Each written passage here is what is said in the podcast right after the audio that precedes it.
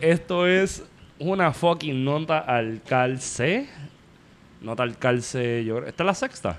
Yo creo que sí. Sí. Déjame chequear. Esto es la, no- la sexta, papá. Venimos con una nota al calce Estamos al bastante palo. interesante. Esta nota al calce nos da bien duro porque somos tres cabrones que queremos ser historiadores en un país donde la historia no importa. Porque la historia no paga, papi, no deja. ¿Qué Yo, historia? Tranquilo, Fuku- Fuku- Fukuyama, es Francis Fukuyama, porque Fukuyama es la, la, la La planta central. ¿No es esa. Fukushima? ¿Qué sé yo, cabrón? Anyway, Fukuyama. Fukushima es la, la planta nuclear. es Fukuyama. Puñeta, lo dije al revés. Fukuyama. Anyway, eh, me encontré con la presencia de mis dos habituales compañeros, los dos monjes de claustro, eh, entiéndase, Esteban Gómez, Huepa. Gia, y un poco de Guarionex Padilla, Marty, aquí estamos, gente. lo que queda. Y decidimos hacer una tal cárcel. Oye, hicimos, hicimos un disclaimer la semana pasada de que no íbamos a hacer una nota al cárcel. Pero es que las circunstancias nos, nos obligan. obligan. Lo amerita. Nos obligan. En el día de hoy esta nota al cárcel es sobre lo que por lo general mi hermano Wario llama cabroná.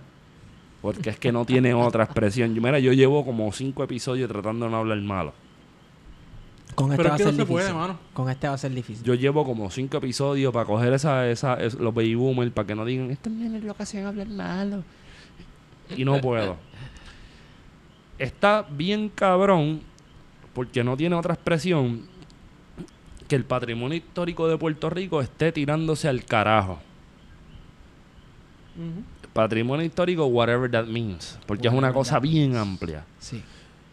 Y hoy, pues como tres aspirantes historiadores, ay, coño, tres aspirantes historiadores, pues tenemos muchas cosas que decir. Y en realidad, eh, por lo menos a Héctor Iván y a mí, este tema nos apasiona y nos enoja porque tuvimos el privilegio, porque es un privilegio, de trabajar, aunque fuera por un corto periodo de tiempo, en el Archivo General de Puerto Rico. Yo creo que hay que hacer una descripción sobre eso. El Archivo General de Puerto Rico es el corazón y la mente de lo que sería la nación puertorriqueña. Al menos se supone que lo sea. Ese es nuestro ideal, lo que se supone que sea el Archivo General de Puerto Rico. En cualquier sitio del mundo existe lo que se podría llamar como archivo de la nación. Ujú. Entiendo que el archivo dominicano es el archivo Sí, general de de la la nación, el archivo mexicano que está en la Universidad Nacional Autónoma, Autónoma de México, el archivo, el archivo nacional de, De la, la nación. El archivo de la nación mexicana. Entiendo que si yo no fallo, eh, el Congreso de los Estados Unidos tiene una biblioteca del Congreso que es el archivo histórico más grande del planeta gracias al saqueo imperialista de esos cabrones. Los Que de hecho, si quieres, cons- quieres conseguir mucho buen material sobre Puerto Rico por investigación, el Library of Congress Está ahí. está ahí y es súper bueno y he sacado un par de cosas bien útiles por unos cuantos papers. Anyway, creo que problematizar en primera instancia que el archivo, que nuestro corazón epistemo- epistemológico y el centro de la nación puertorriqueña se llama general, ya está cabrón. ya está cabrón, general. O sea, es una, una, una palabra que no dice nada, pero lo dice todo, porque a la vez tiene un contenido político, colonial, de que no nos atrevemos a hablar, de que es el archivo de la nación. Claro. Y después solo añades Archivo General de Puerto Rico Ricardo Alegría. Porque aquí todo se le da nombre de, de- de hombre y no tiene sentido al final. Habiendo dicho eso, el Archivo General de Puerto Rico es parte de la sombrilla que compone el Instituto de Cultura de Puerto Rico, que fue un organismo creado en el año 1955 para impulsar la nación puertorriqueña, whatever that means, y que gente como yo cree que es el proyecto cultural hegemónico del Partido Popular Democrático. Nacionalismo cultural. Y yo creo Sí, que lo es. y yo creo que también lo planteaba la persona que, que me despedí de ella en el, en el episodio que acabamos de grabar, María Margarita Flores Collazo, Margot la Dura. Hoy, Noticel, el blog para Noticel, pero Noticel es qué, Wario? Noticel es quien le está bajando cabrón. Sí, Indiscutiblemente Noticel está como que metí en todas. sí, sí, no. vanguardia. Y Noticel tira un articulito que yo pienso que fue una Bomba. falta. Fue, fue una falta de respeto para quien nos importa lo que es el quehacer cultural en Puerto Rico. Sí. donde específicamente dice que La periodista fue Damaris Suárez y tituló el artículo como confirman la destrucción de documentos históricos en el Instituto de Cultura, ICP. Eh, resulta que el archivero de Puerto Rico, que es la persona eh, encargada de lo que es el patrimonio histórico eh, documental que está eh, dentro del archivo, ¿verdad? De, de las facilidades. Samuel Quiñones hace una denuncia eh, posterior al huracán en octubre de la destrucción de documentos públicos, documentos públicos históricos, eh, por parte del señor eh, Enrique Márquez Ocasio. ¿quién es Enrique Márquez Ocasio?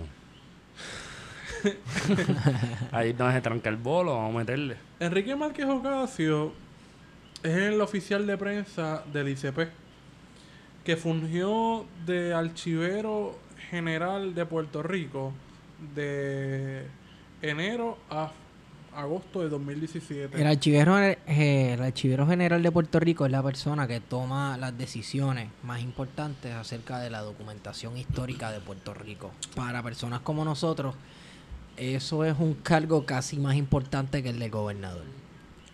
Es más importante. Y es que la el persona que se supone que conozca todo lo que está, o al menos parte. Es el custodio. Es el custodio. Es el custodio. Sí. Se O sea, supone que es una persona que esté bien cabrón, una puñeta. Sí. Y pongo en duda que esta persona, Enrique Márquez Ocasio, estuviese preparada para el cargo. Pero, anyway, esa es mi, mi opinión. La cosa es que Enrique Márquez Ocasio estaba fungiendo dos posiciones a la misma vez. Era oficial de prensa del ICP, un puesto de confianza del director, del do- el doctor Carlos Ruiz, y a la misma vez también era archivero. O sea, cómo tú puedes tener dos trabajos importantes dentro del organigrama del ICP, sobre todo el archivero, que es mucho más importante que el oficial de prensa. Claro, Claro. que sí. Y en agosto, pues deciden nombrar a Samuel Quiñones. Pero mira, una, una pausa. Una pausa media boba. El Archivo General de Puerto Rico contiene la colección más importante, pienso yo, de todo tipo de documentos emitidos por el gobierno, prensa, películas, fotografías, carpetas de la investigación Imágenes del en movimiento, Sí, Por ahí eso, hay de todo. Ahí hay de todo. O sea, usted puede, todo, usted podría armas, banderas. Sí. Ahí hay, etcétera. ahí hay armas, ahí hay armas de, de, de siglo, había, porque eso es otro tema que podemos tocar al final. Pero habían, había armas del siglo XVIII, había indumenta, vestimenta del siglo XVIII, XIX. Ok, yo, yo me voy a chotear. En el tiempo que yo trabajé allí, yo me, Dale, dale, dale. dale. yo me tomé el atrevimiento de entrar de averiguar a uno de los depósitos. Y allí hay en caja hasta cerámicas taínas. Eh, yo creo que en una de esas cajas yo... Ahí hay cerámicas taínas. Estaban las piedras. una ca- una No, no estaban las piedras del padre Nazario, pero recuerdo haber estado trabajando con Esteban en nuestra colección. Porque es nuestra, es del país, y yo soy parte del Sí, país. sí, eso es lo que la gente no sabe, es que Eso eso, es propiedad de eso, todos. eso es propiedad del de pueblo de. Puerto Rico. Y yo recuerdo estar bregando con la colección, chocar con una caja que realmente me dio un dolor de espinilla cabrón. Y abrirla y estaba lleno de semillas. ¿De qué año? No tengo idea. Semillas, cabrón. Semillas está Es ahí. que no- si hay cerámicas también, hay de todo, loco, allí guardado. los pelos y todo, porque yo, yo recuerdo decirle a Esteban. yo- usualmente tú ves en los museos réplicas, tú no ves semillas originales. Sí, pero allí estaban los. Porque están para consulta. Están catalogados, están clasificados, No. pero están en una caja. Entonces, eh, tú no vas a poner esa caja. Guario, tú no vas a poner una caja de 250 libras de piedra en un librero que se rompa. sí, sí. Eso estaba en el piso. Y tú. Yo recuerdo haber chocado con eso y decir, coño, ¿qué carajo es esto? Abrir la caja, ver, todas esas, ver todos esos semijes. Y lo primero que pensé fue, yo no vuelvo a pisar este depósito solo. La cosa es que el Archivo General de Puerto Rico es chévere también porque acepta este, donaciones de colecciones. Por ejemplo, hay una persona que tiene una colección personal de documentos importantes. La persona lo lleva al Archivo General de Puerto Rico y lo dona. como han sido muchas de las colecciones que tiene el Archivo General de Como Puerto la más reciente cuando estábamos, que era la dona- el donativo de toda, todo el- toda la, digamos, vida televisiva de Iris Chacón. Exacto. Hay sí. gente que no le importaría eso, pero con eso se puede trabajar temas de género, se puede trabajar Sí, temas de la sí, de televisión en Puerto Rico, sexualidad, so, es amplia. Ahora lo que pasa es que pues tenemos un edificio del siglo XIX que fue un hospital de leprosos. Fue una destelería, ¿no? Fue Bacardí. En un momento dado. Una cárcel, creo, ¿no? Mm, Yo no creo que haya sido cárcel, no. Yo creo que fue una cárcel en un momento. Puerta dado. Tierra fue cárcel, pero yo creo que ese edificio no en específico. Que está destinado al abandono. Que tuvo una remodelación importante bajo la administración de Sila Calderón. Que lo que hizo fue poner pisos de mármol, meter aire acondicionado, cristales con cojones y metal pulido, como todos los trabajos Tenemos arquitectónicos una del segundo obsesión, Cal- tenemos Cardona. una obsesión en Puerto Rico con el mármol. Está bien que quieran meter mármol, pero meter mármol en la isleta de San Juan no es la mejor idea, porque eso se destruye, el salitre se lo come. ¿Usted sabe cuánto sale al año las remodelaciones al Capitolio? Porque es en mármol, que está frente al mar. O sea, no dejemos es esa, que esa mala costumbre. Pero eso, adaptado eh, para hacer eso un se archivo. limpia con Sunny Flush. con Sally Flush. Yep. Tenemos un edificio que no está, para empezar, no está adaptado para hacer un archivo. No, No, ese edificio no. no. se presta para hacer un archivo. Y que Pero- hace tiempo se quedó pequeño. Mira, yo había ido al Archivo General de Puerto Rico con unas, digamos, tres veces antes de trabajar allí.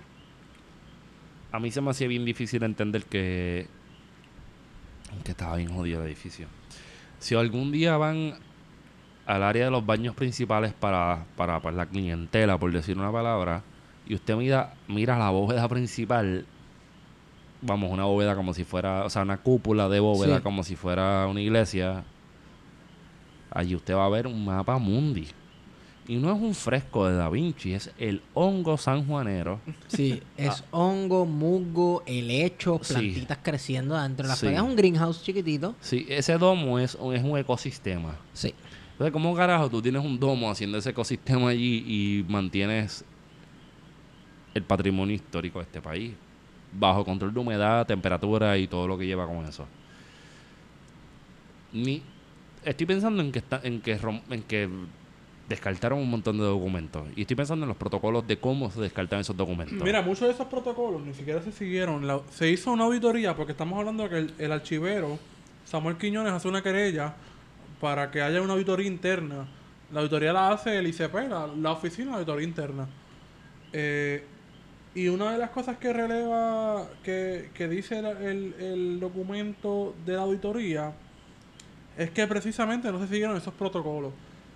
Hay un protocolo para el descarte de documentos que ustedes me imagino que lo conocen mejor que yo. Sí, que fueron partícipes, ¿no? Cuando, a- a- a- en resumidas cuentas, si existe un documento que tiene varios documentos del mismo, pues se Una queda- réplica. Sí, son réplicas. Vamos a ponerle que vam- vamos Que a hay poner muchos documentos repetidos del mismo. o sea, del mismo, pues entonces te quedas con el que esté en, mejor- en mejores condiciones, los demás pasan a, un- a una de las bóvedas de depósito por el, por el tiempo que se, que se, se entienda, que sea prudente, Si que se ponen en unas cajas, se marcan con, con...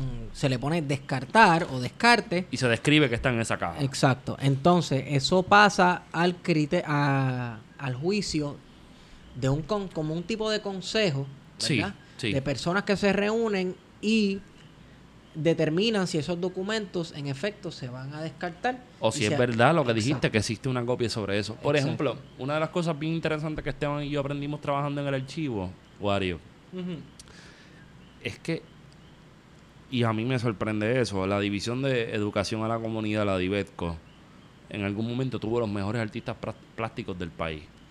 Lorenzo Mar, eh, Tufiño, Alicea y por ahí para abajo. Estamos hablando de, imagínese usted, y cuando digo usted, te lo estoy diciendo a ti, que el que hizo el póster de Iron Man no fue alguien en Photoshop, fue Tufiño haciendo un grabado bien Sí, cabrón. Son obras de arte. Mira, mi, mi película favorita de la Divetco, y yo sé que soy un nerd, lo que pasa es que lo escondo con el alcohol, es Los Peloteros. Ah, esa película está genial. Está cabrona. El póster de Los Peloteros es como de 6 pies de largo, Mm. como de 2 pies y medio de, de ancho, o sea, es como un rectángulo bien largo con un pelotero fildeando una bola. Yo vi ese póster en condiciones nuevas, o sea, amarillento, pero en condiciones nuevas, que tenía todo el peloterito y decía fecha, hora, lugar y en el fondo decía Tufiño, uno de 500, tres de 500, Sí. cuatro de 500. Estamos hablando de que el valor artístico de esa obra está bien cabrón. Así como yo vi eso en gavetas guardados bajo todas las condiciones que yo creo que eran óptimas para mantener eso por el tiempo, Sí. tenías todas las obras de la División de Educación a la Comunidad cuidadas. Si nos vamos en las reglas de Isaac, es que se llama, ¿verdad? Sí. Si nos vamos en Isaac, de que pues te tienes que quedar con uno para la consulta, para que la gente lo vea, whatever. Ese cuartito donde estaban guardadas esas obras no se compon no, no cumplía con eso. Te estoy hablando de que, por ejemplo, la botija, que tenía un trabajo hecho por Lorenzo Omar, Sí. era una gaveta, Wario, y tenía fácilmente más de 2.000 ejemplares del mismo póster. Porque esta gente que eran los artistas gráficos puertorriqueños que después se convierte, no es que no lo eran, pero después se convierten en los, en los artistas plásticos más importantes de Sí. la historia de Puerto Rico en el siglo XX. Su única forma de trabajo era hacer los pósters de películas.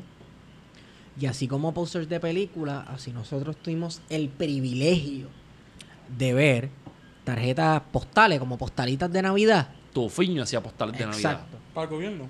Yo en la colección que trabajaba, que era la CP19, me tiré al medio, no me importa, ya ustedes me votaron. la CP19 de Néstor Ramos Antonini, que está inconclusa, te voy a continuar como si fuera Unsolved Mysteries. Ajá. Luego yo vi una postal de Tufiño hecha a mano, atrás decía hecha a mano, de Manuel Méndez Ballester, o Meléndez, Manuel, whatever, a Ramos Antonini, feliz Navidad. ¿Qué pasa? Cabrón, esas ¿tú postales, sabes lo que es es- eso? esas postales existen, existen como mucho 20 en el globo terráqueo. Y son obras de arte, son preciosas. Lamentablemente, si en el archivo, si hay más de una y en el archivo no hay espacio o no existen las condiciones óptimas para mantener esas obras de artes eh, en las mejores condiciones, perdonen la redundancia, normalmente ese documento histórico es candidato a descartar. Pero que es un documento histórico, que es un Gracias. documento a descartar. Porque, Porque no- estamos hablando de que el archivo, más allá de los documentos históricos que los hacemos, no, de que un documento histórico tiene más de 100 años. Wario, Wario, yo te voy a decir una cosa. Y mala mía que te interrumpa, pero aguanta la línea, memorízatela. Acabo de hacer un search. Un search bien pendejo. Pero el 6-29 del 2016 se hizo un, un artículo bastante interesante porque yo recuerdo esta discusión que la tuvimos con gente en el archivo, Esteban, Sí. de un acontecimiento que se dio a finales de año 2010-2011. Y fue que se robaron unas obras del ICP en la Galería Nacional allá. ¿No fue el pastón de Ramón Emeterio Betanza? No, se robaron, se robaron varias obras que estaban valoradas en 240 mil dólares. Y el título dice, roban tres pinturas del ICP valoradas en 240 mil dólares y no las reportan a O justicia. sea, tú me quieres decir que hay un mercado negro. Sí, en efecto hay un mercado negro. No Claro. podemos esconder eso. Igual que no hay una política de preservación histórica de nuestro patrimonio estructurado. No hay un catálogo. Yo creo que lo hay, no está al día. Pero, por ejemplo, prefieren demoler el Normandy antes de restaurarlo. restaurarlo, sí. O prefieren o prefieren pasarle máquina de O presión a la- prefieren dejar el, el, el fortín de San Jerónimo que se joda allí sin tocarlo. sin tocarlo. Así como pasa eso, también hay una hay unas intenciones que están pasando por debajo de la mesa de quedarse con el patrimonio histórico. Te estoy hablando, se robaron obras de Campeche y la persona que se las robó, mira, La persona que se las robó es una persona que conoce. claro, Sabía dónde estaban esas obras. Es decir, Sí. que era empleado. Es muy posible que haya sido empleado. empleado. Por lo menos, empleado o, o- o guardia de seguridad. Mira, porque se está citando, en este artículo se cita que en efecto en la auditoría CP0405 del 30 de septiembre del 2003 estaban en inventario. Y yo recuerdo que eran o obras... sea que en el 2003 fue el último inventario. Claro. Y estamos en el- eso fue en el año 2010. No, pero de hecho esto es 2016. Y se robaron, hasta donde yo tengo entendido, una, una Virgen de la Leche de José Campeche. Diatre. Y se robaron dos obras que salen del estudio José Campeche con un valor que probablemente pues existe en, el, mercado, negro, más, sí. pero no- para el pueblo de Puerto Rico es un valor incalculable porque Claro. tenemos a alguien que fue O sea que solamente tenemos la por Virgen de la Leche, la tenemos en imagen. Pared y réplica. Y ya. Exacto. Perdimos esa obra. Perdimos esa obra y probablemente perdimos en, después del huracán María un cojón de documentos cuya importancia Eso- histórica eso- eso es está una auditoría cabrona. que yo, Yo- quiero yo ver, lo que se perdió después del huracán estamos- María. La semana pasada, en la clase de historiografía con la profesora Astrid Cubano, estábamos hablando. Porque pusiste cara, pa. eh, Actriz buena con su luz y su sombra. estábamos hablando de los documentos de Cádiz. Y entonces ella estaba contándonos que en un momento dado, cuando ella estaba estudiando, haciendo su, su maestría, En el siglo XX. Siglo a mediados. XX, hubo un mercado negro de documentos de la corte de, de- del periodo constitucional en De las España, Cortes de Cádiz en Cádiz, 1812. en Puerto Rico. Sí. Hubo un mercado negro de documentos de esa época desde Puerto Rico. ¿Tú nunca has visto esa constitución? Sí. La No, original, pepa, ¿no? la pepa. La Pepa yo la he visto. Está allí. No, yo la he visto. Yo la he visto, yo la he visto como parte de lo que sería Mercado Negro. ¿Así? La Pepa venía en una lata. En una lata. Imagínense, imagínense un deck de cartas en una lata. Con el sello del gobierno republicano español, lo abrías y en la primera en la primera tarjeta te decía está la constitución, de qué sé qué carajo, y seguías sacándola. Y eran como, eran como 60 tarjetas, pero estaba ahí. ¿Quién carajo consiguió eso en Puerto Rico? Porque fue de Puerto Rico. Que probablemente se repartió Pues mira, entre, los entre la claro, élite. claro. Está bien. esto fue en los 70 cuando estaba mucho más al garete el ICP que ahora. Eh. Bueno, lo ponemos en duda, ¿verdad? Un saludito a, a Osiris Delgado, creo que era el tipo que se apropió de todo lo que no se apropió Ricardo Alegría. Lo que pasa es que Ricardo Alegría lo, lo puso para el pueblo y él se lo quedó en, en Sí. sus arcas. Que le robaron obras y qué sé yo, y al final cuando tú decías que, que le robaron, pues manuscritos de hostos. ¿A quién puñe, o sea, quién puñeta es dueño del patrimonio de hostos en Puerto Rico? Eso es de todo el mundo. Claro. De hecho, él tenía un libro de Hitler dedicándose a Trujillo, para ti Esteban, para hacerte la Pero. ¿por qué pasa esto? Porque no hay una... O sea, en Puerto Rico nunca se le ha dado el interés necesario, la importancia a este tipo de cosas, los documentos históricos, lo que es el archivo, lo que es la historia en general. Nunca se le ha dado la importancia camerita. Ujú. Y como no se le da la importancia, pues hay gente que se aprovecha de, de- de esa desimportancia para hacer de... de- de- Dame una pausa. Te voy a poner River. Hashtag puestazo. Puestazo. ¿Puestazo de quién? Te subí demasiado rico. Estaba bien pichero. ¿Quién tiene un puestazo? Ah, bueno. Pues la misma persona Wario dijo- que es el oficial de prensa, que a la misma vez también es archivero y que a la misma Es, vez tuite- es tuitero. es tuitero, pero a la misma vez también es el director del programa de la Administración de Documentos Públicos. ¿Quién es la persona o el, el- de Administración de Documentos Ajá. Públicos? ¿Tú sabes quién es? No, ¿O cuáles son las funciones? no. Pues es la persona enlace, la que coordina Sí. todos los documentos públicos que generan las agencias del gobierno. Esta persona es la enlace con todas las personas de las demás dependencias del gobierno que se supone que lleven ese tipo de documentos que generan las agencias al Archivo General de Puerto Rico. Sí.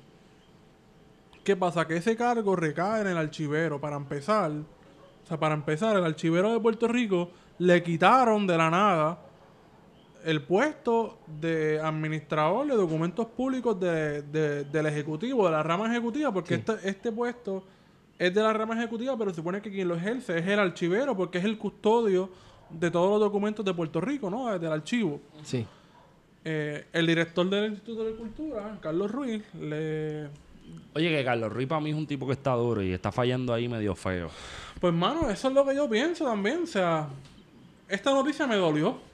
Yo lo tenía en un pedestal. Yo también. Yo lo tenía en un pedestal. Estamos hablando Pues, de Carlos Ruiz, el... El director- reventado en Twitter. El, El director del, el el director director del ejecutivo ICP. del ICP. Yo hasta ahora tenía un pedestal, pero es que estamos fallando en lo básico, mano. Este. No se puede permitir. Suéltalo, Wario. Suelta, suelta lo que quieres decir. No sé, es que son muchas cosas, mano. Este, a mí me dolió mucho esta noticia. Tuve que- leí el, el- Te leíste el informe porque Me te, el hacho, me informe tenías el teléfono explotado. Este, y no, mano, es que hay unas alegaciones fuertes ahí con, con Enrique Márquez Ocasio, que como ya nos dicho es un fotuto, trabaja en Guapa Radio, eh, no sé si tiene formación, yo creo que tiene un bachillerato y una maestría en historia. Que no Eso lo- no necesariamente lo, lo hace competente para el puesto. Mira, yo te, voy a Claro. ser, yo te voy a ser bien honesto. Yo puedo- estoy terminando la tesis en historia. en- o sea, de maestría. Y Esteban también. Y tú probablemente también. Pero en el poco tiempo que estuve en el archivo, aprendí con cojones. Sí, uno aprende tanto, bro. Y yo sé que eso no te lo van a dar en, bi- en bibliotecología o en ciencias de información. No, no, es que eso es práctica. No en verdad yo me siento que estoy bien cabrón restaurando documentos rotos, pero eso Esteban no va a decir que sí, pero sí. este, este, pero vivir el archivo es bien distinto a, a una cuestión de... Para mí el archivo debería dejar de ser una, una agencia de gobierno. No estoy diciendo que lo privaticen, porque yo no creo en la Debe tener más privatización. autonomía fuera de la política partidista, de nombrar Claro, gente. obligado. Porque Mira, vamos, mano, hay que ser sincero, ahí con se nombra política- gente a puestos. Hay unos puestos de carrera que hay gente que yo creo que es muy competente. No sé si ustedes comparten la misma opinión. Sí. Que están en esos puestos. Pero hay otra gente que está allí, que son puestos de carrera también. Que están allí por, por intereses políticos. Sí, que son puestos políticos. Son puestos políticos. Mira. Claro que sí. Yo, yo voy a decir... Es otra agencia más del gobierno normal. O sea, tú tienes gente que trabaja. Pues, es que yo no entiendo cómo tú quieres josearte en una agencia de gobierno cuyo presupuesto da apenas para pagar la luz, el agua y el uso. Cabrón, una de las cosas que a mí me hizo entender que esa gente no tenía presupuesto era cuando yo iba al, al ¿te acuerdas? Donde, donde estaba el can de agua. Sí. Loco, recuerdo haber ido, yo iba todos los días, me servía mi botella de agua completa, 20 onzas con el can ese frío de agua pura y me iba a trabajar. No era que joseaba el agua 20 veces al día, era una sola vez. Y que de momento me dijeran, mire, hay que escoger entre llenar ese pipote de agua o el papel higiénico. Oye, Tú eso sabes lo que es tú ir y que por dos semanas en tu trabajo no haya papel de baño porque no hay chavo para comprar papel de baño. Eso se cae la mata. Me voy más al cobal. Una de las cosas que nunca voy a entender, y mala mía, si alguno de los archiveros. Mira, en verdad yo tuve relaciones buenas y malas con ustedes, de verdad. De verdad, hay gente que quiero con. Ay, Dios mío. No, pero hay gente que quiero con cojones y hay gente que en verdad son unas mierdas. Y hay que ser honesto porque se los dije en la cara. Yo nunca me escondí de esa. Tú sabes lo que es que tú pidas un documento a consultar y tarde tres días en que te lo den cuando yo aprendí que lo único que tienen que hacer era coger un elevador que estaba bastante jodido, que te podías quedar pillado con él por lo menos cinco minutos, Sí. buscar la caja, bajar y dársela a la persona. Como máximo subías, subías cuatro Sí, pisos o sí. bajabas dos. Exacto. Cuando el público que va al archivo no es mucho. O sea, No. ¿cuán- No, ¿cuánta gente va al no, archivo? no te creas. El público. Bueno, los fines de semana va mucha gente. Bueno, pero el archivo. Pero en día de semana yo estaba en el archivo y no va nadie. Bueno, en día de semana no. La única persona El que grueso siempre iba sábado. todos los días era Pico. Diablo. Oye, el viejo tenía su mismo sitio siempre. Siempre siempre. le tenían su sillita Su mismo sitio. Era Su- recurrente. ¿Y cómo se llama la doña esta que está guisando para ver si coge el puesto de, de... Pero es que hay que ser honesto, mala mía. Yo hablo a la clara. La... Doña. Raquel. Raquel es que se llama la doña. La, ¿Raquel qué? la doña que quiere ser la historiadora. Yo no, voy a Bailovsky. comen- yo no voy a comentar nada sobre Raquel porque Raquel me ayudó en unas cositas. Estamos hablando de que, bueno, bochinches de historiadora, hay que bregarla. Este, ¿cómo se llama este? González Vales es el historiador oficial de Puerto Rico, que es un, eso es un puesto vitalicio. sí. Entonces tenemos una doña que quiere ser González Vale parte 2 y tiene una silla en el archivo que dice, si usted pesa más de 220 libras... Pues me jodí. No sé, exacto. Si usted- así, si usted De pesa... hecho, ella hizo un trabajo, perdonen que interrumpa, ella hizo un trabajo de María de los María- Ma- Mercedes. Mariana Bracetti y María No, Mercedes. no, María de los Mercedes López Barbudo, que Wow. fue una revolucionaria que se carteaba con Simón Bolívar para principios del siglo XIX. Pero López Barbudo no es la doña que es familia eventualmente de Gautier Benítez. No tengo la menor Yo idea. creo que sí, que es cagüeña. Creo que sí. Pero no era sé. una señora independentista a principios del siglo XIX que estaba bien adelante a sus tiempos y se carteaba con Bolívar y sus amigos. La pillan las autoridades españolas, la chotean y por poco la ejecutan. Pero lo que pasa es que ella, al ser hija del privilegio, porque era hija de un militar español de alto rango, la, de- la destierran. Sí. Y está enterrada en la misma iglesia donde está enterrado Bolívar en Venezuela. Ok, este, ya llevamos un poquito de rato, debemos ir cortando con esto. Yo creo que tenemos que empezar a sacar los cañones de Enrique V, de aquellos que decían, esta es la última voluntad del rey, Sí. y bajar duro. Sí, porque el, el Archivo No, pero- General de Puerto Rico, ahí está el patrimonio de Puerto Rico, ahí está la memoria. En ¿Qué- parte qué- está qué- la memoria qué- de este país. Y si se la robaron, se la robaron a fuego. Que existe un, un mercado negro, existe un mercado Existe un negro. mercado negro, hasta para los seres humanos existe un mercado negro. Ok, está bien, no estamos a favor. Son cosas que pasan. En el caso de la- es que está bien cabrón porque es que después de, de- hay, hay un reglamento que, que especifica en, en asuntos de emergencia que tú puedes descartar documentos, pero venir con la excusa de que porque un documento se mojó hay que descartarlo está bien al garete. A mí no me sorprendería que lo que descartaron fueron las carpetas, porque ahí caía una gotera bien Yo cabrona. espero que Y no yo hayan espero que no. descartado las carpetas porque mi Porque es que un tesis documento que se, se moja se fue. puede rescatar. Si las carpetas las descartaron, las votaron, las de la policía, mi tesis se fue a la verga. Yo voy, yo me quito. Y te voy a decir una cosa. Pues mira, eso sería interesante. Yo quisiera, yo quisiera que esta gente tuviera la babilla de decir, mira, esto fue lo que votamos. Y hay una cosa. Y todos los documentos son valiosos porque es que eso fue lo que estábamos hablando. Ahí, ahí es donde, ahí, ese es el debate que yo tuve, que yo iba a tener contigo, que te lo mencioné antes de empezar Sí, a grabar. pero vamos, un documento que haya sido producido en 2010 tiene, tiene, tiene un valor que quizás no lo vemos ahora, pero lo va a tener. Wario, no. No estoy en esa. Estoy más atrás. Cuéntame. A, a mí me importa un, bicho. soberano carajo si el documento está escrito en una, en una hoja 40% algodón con hilos de oro del mejor escribano del rey para decir que esta es la real cédula de gracias. Porque en última instancia yo no soy lo, positivista sufi- suficiente, que no lo soy, para pensar que el documento en sí habla solo. No, son las Así que yo quiero pensar que Enrique Márquez Ocasio fue lo suficientemente inteligente para decir digitaliza eso. Siéntate, a tirar por lo menos una foto Cabrón, con una ¿cómo lo van a cámara. digitalizar si eso fue el día 25 de Cabrón, septiembre? cabrón, no necesita un escáner, una cámara, una cámara, una cámara con un stand. Porque así fue. Así Pero es que, mira, Wario, el archivo Wario, estuvo sabe- cerrado Wario. desde el huracán Irma. Wario, voy a defenderlo a él. Sabemos si fueron 500 documentos que se pueden tirar fotos en un día Sí, o, sí, o si fueron pero es que- 280 mil que no se le pueden tirar. Eso, eso Tú, tú le estás dando un beneficio de la duda a una persona que no. yo le estoy dando un beneficio. Que Mira. no, mano, no se le puede tener. Mira, mira, Wario, yo estoy haciendo esto por tratar de hacer que este podcast suene un poco más serio. Realmente estoy consciente que ese cabrón dijo, este documento es de esclavitud, este también, hablan de esclavitud, bótalo. ¿Entiendes? Yo estoy, yo estoy súper claro de eso, yo estoy consciente de eso, pero yo quiero pensar que con el corillo de gente y ni siquiera hablar de esa persona que no vamos a hablar, que, se no- guardó unos documentos en defensa del patrimonio histórico. Oye, no la voy a tirar en medio porque es pana. Es Y, pa- pana. y para que ustedes sepan, es pana de verdad. Bueno, está en la Es- auditoría, vamos, es- pero que la está en la persona que auditoría, pero es de, las de, está, es de las personas de abertura. Es de, de la- de las personas que hacen patria. Es, punto. es de las personas que, que literalmente se tiró un viaje a, California porque alguien le dijo que existía la película esta que es la primera película sonora de Puerto Rico, Romance. ¿Esa fue la persona? Esa persona fue a California y le- ella se cogió una semana libre después de una operación porque ella estaba buscando, ella le dijeron que en UCLA estaba la primera película sonora de Puerto Rico y tú sabes qué, la consiguió. Sí, es una persona que ha dejado el pellejo. Es una persona- Por, por el patrimonio. Es una persona que le ha metido cabrón a lo que es la archivística referente a, la- a las imágenes de movimientos películas en Puerto Rico.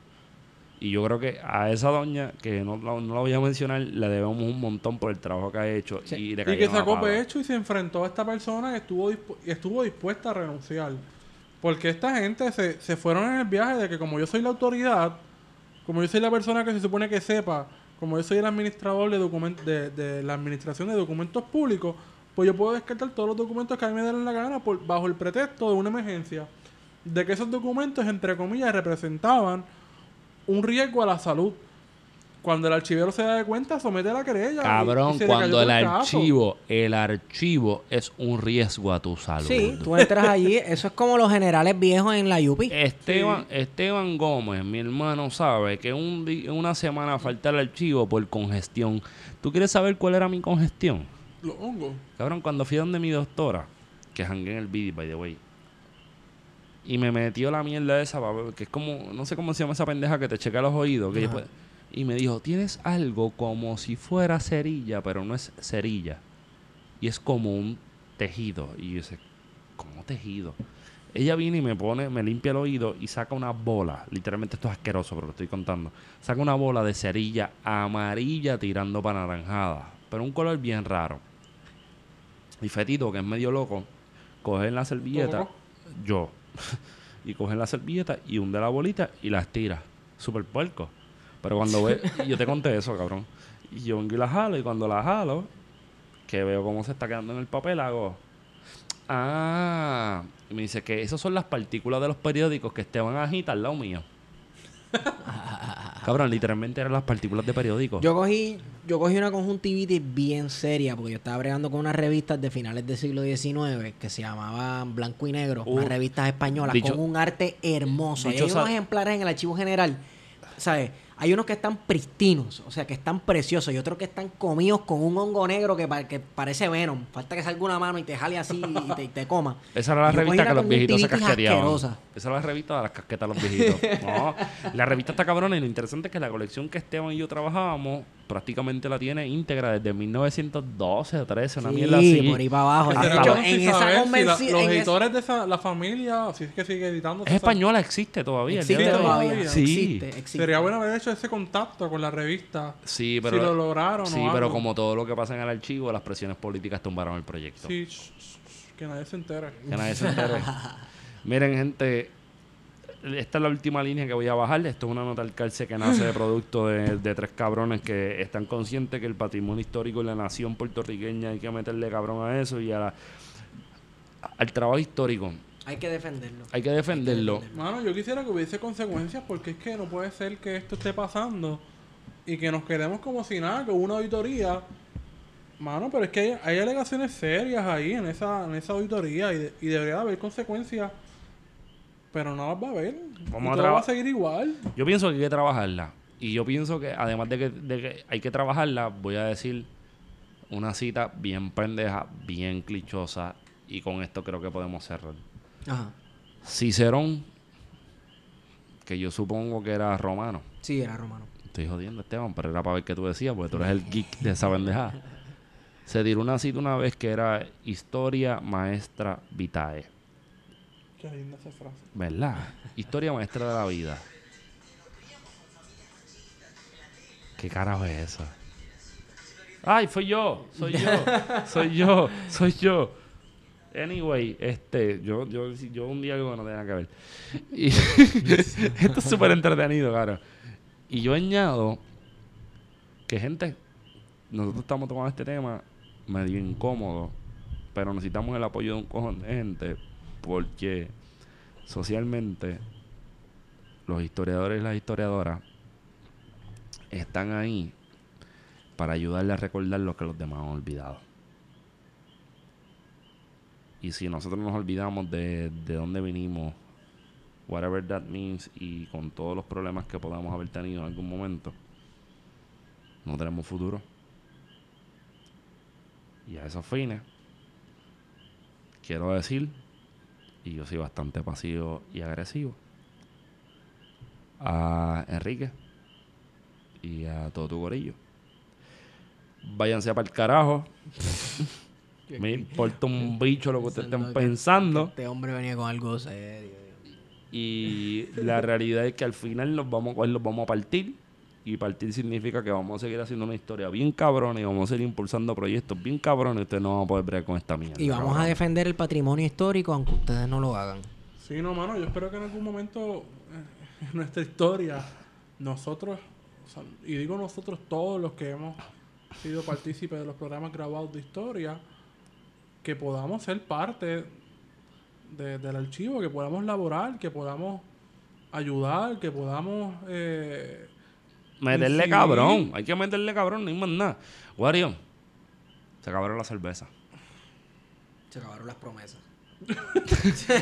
Mira, vámonos para el carajo. Esteban, Estigón en Twitter. Wario, Wario Candanga. Fetito, PHTO. Nos vemos, cabrón. Esto fue plan de contingencia, no calce y no sé. Vamos a meterle. Flan de contingencia. Flan. flan. ¿Tú dices flan? Tú diste flan de contingencia. Yo dije flan. Flan. Ah, ah, ah, Bye. En Mayagüey.